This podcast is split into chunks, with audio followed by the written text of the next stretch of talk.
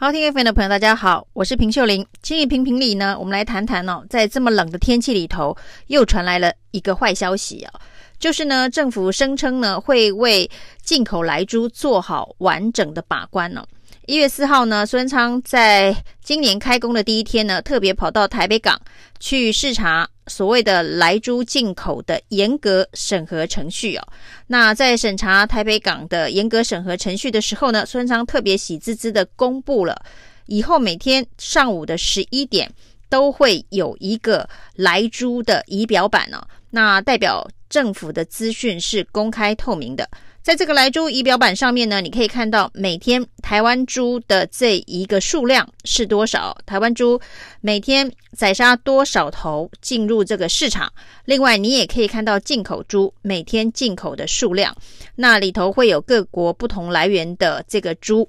那这一个仪表板呢，孙昌宣称哦，可以靠它来把关，而且呢，让民众安心。大家看到仪表板每天所进口的猪肉数量。政府会负责把这些进口数量做好这个追踪，也就是说呢，一开始美国猪肉进口之后，这一批美猪接下来呢进入市场之后，它的上游、中游、下游，它的流向都可以清楚的追踪哦。那也就是因此而不会流入现在政府所禁止使用美猪，还有所有进口猪的一些场所，包括了学校的营养午餐等等。这个场所，因为呢可以一路的追踪，那看起来好像是一个非常完整的计划，就是每一批所进口的猪肉会先经过卫福部所谓的逐批查验哦，那逐批查验看看有没有来剂超标的这个状况，确保这一个莱剂没有超过十 ppb。那一路的会追踪它的流向，也就是说呢，你不想吃到美猪的人，你就不会吃到。不管呢这个逐批查验的结果是不是符合现在政府的法令规定十 ppb 哦，你若是担心美猪可能会含有十 ppb 以下的莱剂，你就可以选择不要吃美猪哦。那原本这个计划呢，如果真的能够落实执行哦，那的确。还给了人民部分的选择权，因为呢，你可以用完全不吃美猪的方式来防止你有可能会吃到十 ppb 以下莱剂美猪的几率哦。那的确是还给人民部分的选择权了哦。不过呢，这个一月四号才大声宣布的莱猪仪表板哦，今天就被发现。完全失灵了。有民众发现呢，这个莱猪仪表板从一月四号一直到一月十一号，上面所显示的美国猪肉进口量都是挂零，代表呢，从一月四号到一月十一号呢，这个美猪完全没有进口到台湾了，不管它是有含来剂还是没有含来剂哦。那这代表说，在市面上目前至少一月一号开放可以使用。来剂美猪的进口肉商并没有进口任何的美猪哦，让大家暂时松了一口气哦。那很多人甚至说，为了避风头，这些进口的肉商可能会等到三四月以后才开始进口美猪哦。那三四月以后，大家的这一个警戒心不会这么强，对于美猪的排斥感也不会这么强。那个时间点呢，进口肉商才会开始进美猪。现在我们看到进口的猪肉都是丹麦、西班牙，还有这一个加拿大等等其他的国家。但是呢，被民众发现呢，其实，在另外一个统计的网站上面呢，边境查验系统当中，进口的美猪居然有高达一百零八吨哦。那为什么在莱猪仪表板上面的进口美猪是挂零，可是，在边境查验系统的美猪却有一百零八吨？那这件事情呢，食药署是解释哦，这个两个系统呢，这个经济部的关税系统、边境查验系统。跟这个卫福部所管理的莱猪仪表板哦，是系统不同步哦，所以有时间差。那这个时间差呢，很有可能是这一个卫福部呢还没有检查完，但是呢，边境查验系统呢却已经记录了这个进口的数量，所以才有这一百零八吨的差距哦。系统不同步这个说辞本身就已经让大家觉得非常的离谱了。孙昌大声宣布，每天十一点会公布所谓的。莱猪进口的数量这一件事情，不就是在告诉大家说呢？包括了经济部的这个关税查验的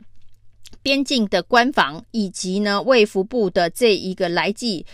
残留量的这个查验会整合在一起，同步的告诉大家有多少从美国进口的猪肉会进到台湾哦。那这时候却告诉大家系统不同步。如果系统没有办法同步的话，为什么苏贞昌一月四号却要大声宣布有这么一个会让大家安心的系统？是不是有人欺骗了苏贞昌哦？告诉他已经整合完成哦？那到底是谁骗了苏贞昌？那这个系统不同步的问题到底要多久才能够处理哦？食药署回答这个没有办法确定哦，代表说整体并没有做相关的规划，所以连现在到底什么时候才能同步也不能够说出一个具体的时间点。那没想到呢，才过了一个多小时之后，食药署又更新告诉大家说，其实这一百零八吨在边境查验系统当中出现的进口美猪呢，其中的九十六吨呢已经流入了市面哦。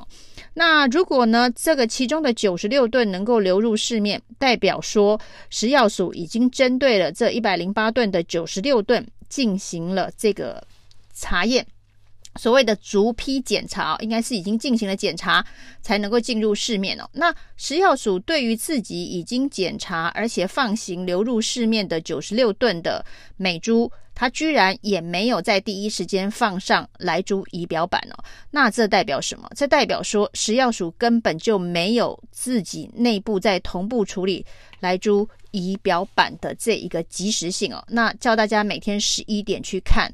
的目的又是什么？那后来被发现，这九十六吨已经流入市面的美猪当中呢，大概有一半左右是属于猪肉的部分哦，有一半的部分是属于猪杂碎哦，就是猪大肠。以及肝肾等等其他非这个猪肉类的这个杂碎类的这个猪猪的产品哦，那这些很有可能都会进入加工市场哦。其实食药署如果呢真的像苏文昌所宣布的，从这一个猪肉仪表板的数据当中，接下来可以一路的往下追踪，为流向把关的话，他今天应该要同步的公布这四十七。吨的猪肉的流向在哪里？这四十八吨的这个猪杂碎的流向去哪里哦？那这样子大家才真的觉得食药署是真的有掌握所谓的这个进口美猪的所有的流向，他们才有能力为。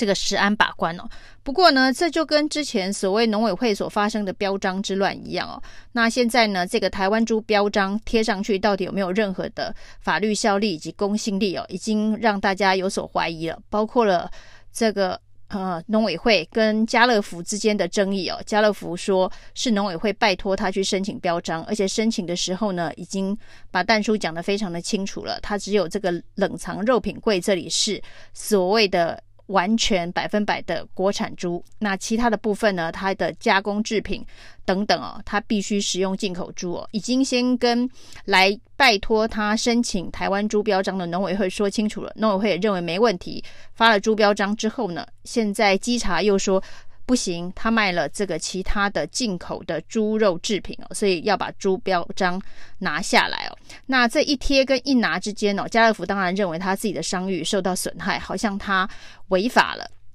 但是呢，事实上是农委会去拜托他贴这样子的猪标章哦。那事后的这一个检查机制呢，又跟他原本。大家互相的默契是完全不一样。那这个跟之前所谓的胡须章，还有这个西班牙猪肉库存的状况可以说是一模一样。一开始呢，为了要这个让业绩好看，比较多人去贴猪标章啊，所以去拜托。大家来申请，那在拜托大家来申请的过程当中呢，又把条件放宽成各式各样不同的弹性哦，包括从一百趴变成九十九趴，包括有库存也没有关系，可以先贴等库存用完，包括呢，虽然你只有这个冷藏的这个肉桂是使用国产猪，其他的加工制品不是也没有关系，反正都先贴再说，先贴再说的这一个做法遭到大家质疑之后呢，又说业者呢这个贴。的方式不合规定，要求他们撤下来哦。那不管是标章之乱还是仪表板之乱哦，标章之乱重创了农委会的公信力哦。那现在仪表板之乱呢，又重创了这个卫福部的公信力。那在野党现在所发起的这一个反莱猪公投的联署哦，一个礼拜呢，已经得到了五万多份的联署。那三月份要拿到五十万份，看来并不困难哦。如果呢，真的在三月份拿到了五十万份的联署，接下来八月二十八的公投，如果真的能够推翻进口莱猪的相关决策的话，那最大的工程恐怕就是农委会的标章之乱，还有卫福部刚刚发生的仪表板之乱。谢谢收听，请继续关注好好听 FM，并分享给您的好朋友。